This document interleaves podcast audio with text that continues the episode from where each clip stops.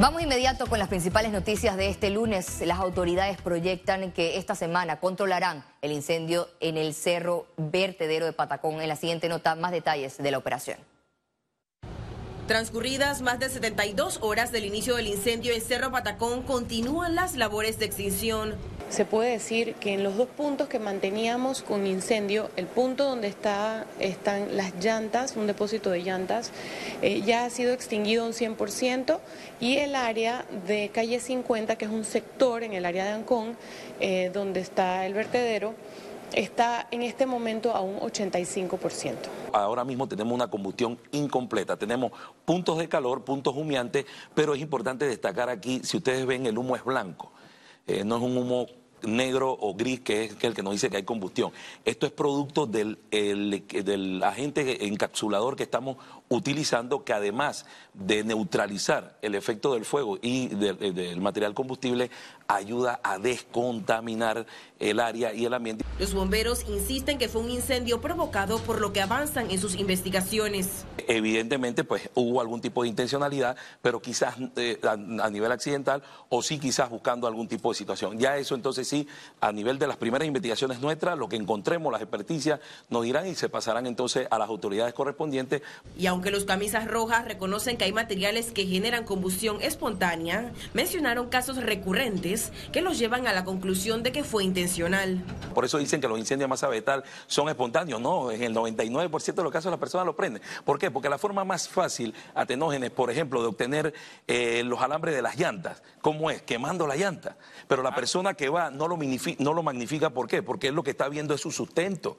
Entonces también es importante eh, que, que, dentro de los planes exista la seguridad perimétrica y todo esto. Señalaron que todas estas operaciones de extinción ascienden a más de 600 mil dólares, cifra que continúa en aumento. La participación de equipos de, por ejemplo, de la, eh, en este caso, agentes extintores que nos ha facilitado eh, la Autoridad del Canal de Panamá, equipos de extinción del Servicio de Salvamento y Extinción de Incendios del Aeropuerto de Tocumen, eh, a nivel de los tanqueros de abastecimiento, todo esto, combustible. Sin embargo, para el Centro de Incidencia Ambiental, las autoridades no hicieron gestión correcta de los residuos, razón por la que este lunes presentó una denuncia penal contra el administrador general de la autoridad ASEO y los ministros de Salud y de Ambiente. Para que el Ministerio Público investigue sobre la posible comisión de delitos contra los recursos naturales, contra la salud pública y infracciones a los deberes de los funcionarios públicos. El proceso que se está dando en Cerro Patacón no es un hecho aislado, ya se ha dado anteriormente y representa un grave riesgo para la salud. Este domingo 21 de enero la autoridad ASEO restableció al 100% la disposición de los desechos en el vertedero de Patacón de una manera vigilada y controlada. Ciara Morris, Econews.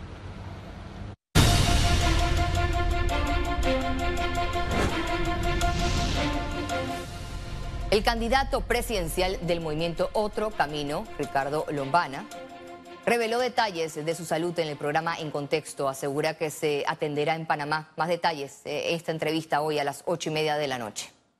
Tenía ciertas molestias, obviamente, eh, molestias que se manifiestan eh, con dolores, este, con ciertas dificultades que tienes este, para hacer tus necesidades, este, entre otras cosas. Entonces esas molestias este, me llevaron a donde un urólogo.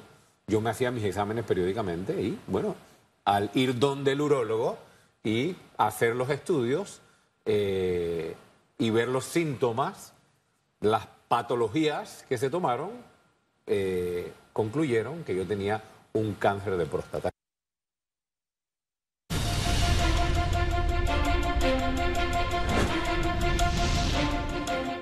La Asamblea Nacional en esta última legislatura no tiene en el radar discutir el proyecto de ley de extinción de dominio. No creo que haya ambiente. Es una ley complicada, no es una ley que la Asamblea no quiere, es una ley que todo el cuerpo de abogados de Panamá dice hay que prestar atención. Pese a sus intentos fallidos tras la oposición de la mayoría de diputados, la ley de extinción de dominio quedará como un tema pendiente para el próximo quinquenio a partir del 1 de julio de 2024, cuando se instale oficialmente la nueva Asamblea Nacional. Desde que se incluyó la corrupción en la lista de delitos, la iniciativa del Ministerio de Seguridad no prosperó. Eh, porque se trata de la propiedad privada. Si el Ministerio de Seguridad hubiese mandado la ley como se lo habían pedido organismos internacionales, que eran cuatro delitos fundamentales, el tráfico internacional de armas, narcotráfico, el terrorismo y trata de personas, esa ley ya existiera la trataron de complicar. Lamentablemente, hay muchos debates a los que les está huyendo y ese es uno de esos. La Asamblea Nacional está en su recta final con la instalación de la segunda legislatura del quinto periodo de sesiones ordinarias, en medio de un ausentismo de diputados concentrados en la reelección. Entonces, tenemos que sacar un poco de gente que no, no ha servido para nada, solamente para cobrar su cheque íntegro, ni siquiera vienen al pleno, no vienen a las sesiones, no mandan al suplente es decir, son una verdadera carga parasitaria para este país.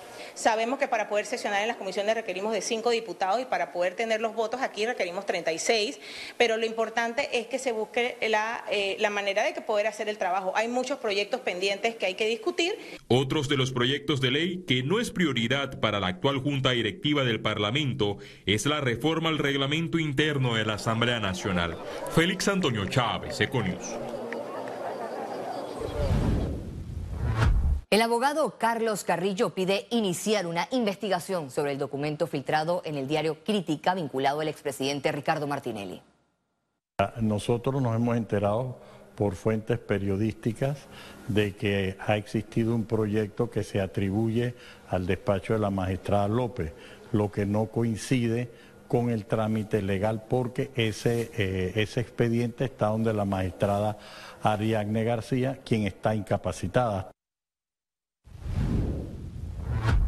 El equipo de ECO lamenta profundamente el fallecimiento de María Elena Paredes de González Revilla, esposa de Nicolás González Revilla, fundador de Telemetro, y madre de Alexandra González Revilla Paredes y de Nicolás González Revilla Paredes, actual miembro de la Junta Directiva de la Autoridad del Canal de Panamá y vicepresidente general de la Corporación Medcom.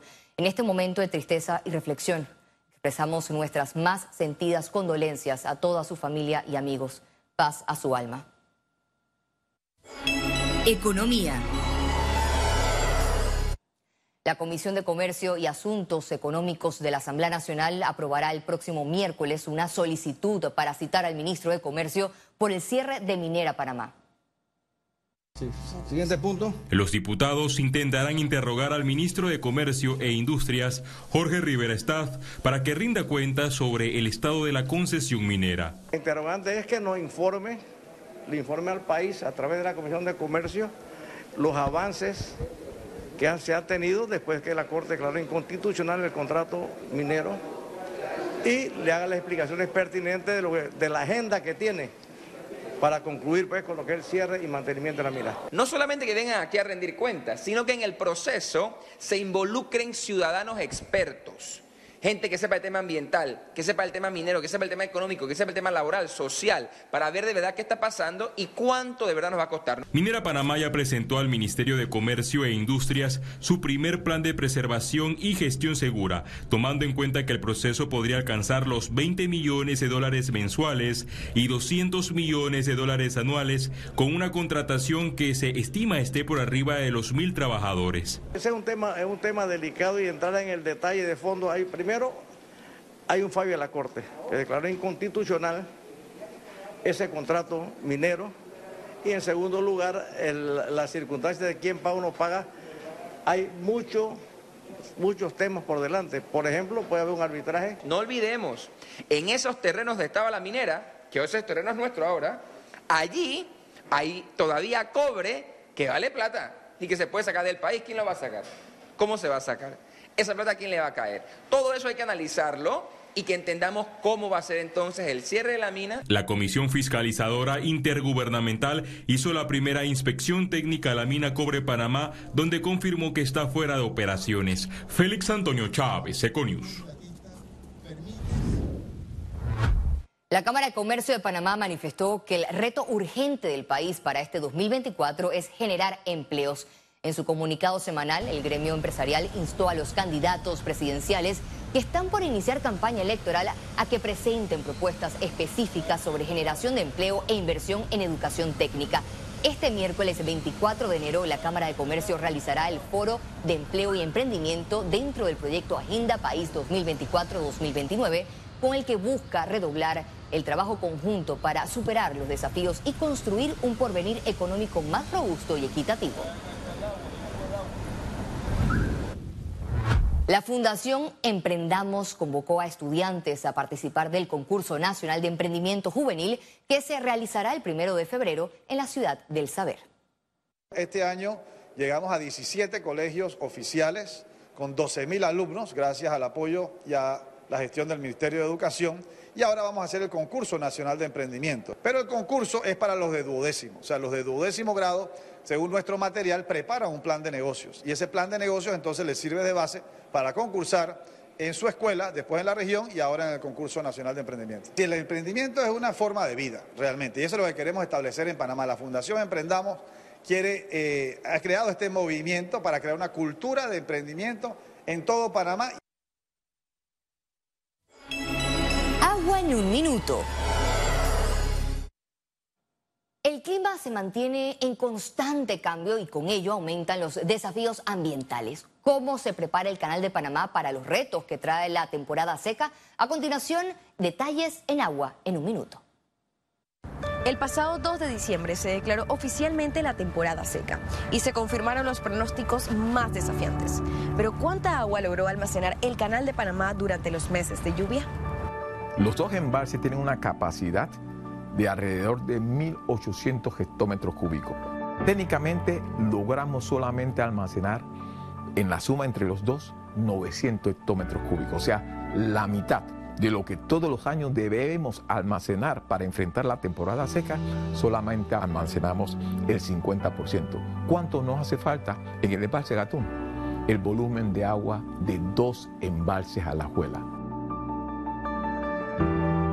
Ante este panorama y debido a los pronósticos que alertan sobre una temporada extremadamente seca, el Canal de Panamá mantiene el plan de ahorro de agua en sus operaciones, iniciado en enero del año pasado. Al regreso, internacionales.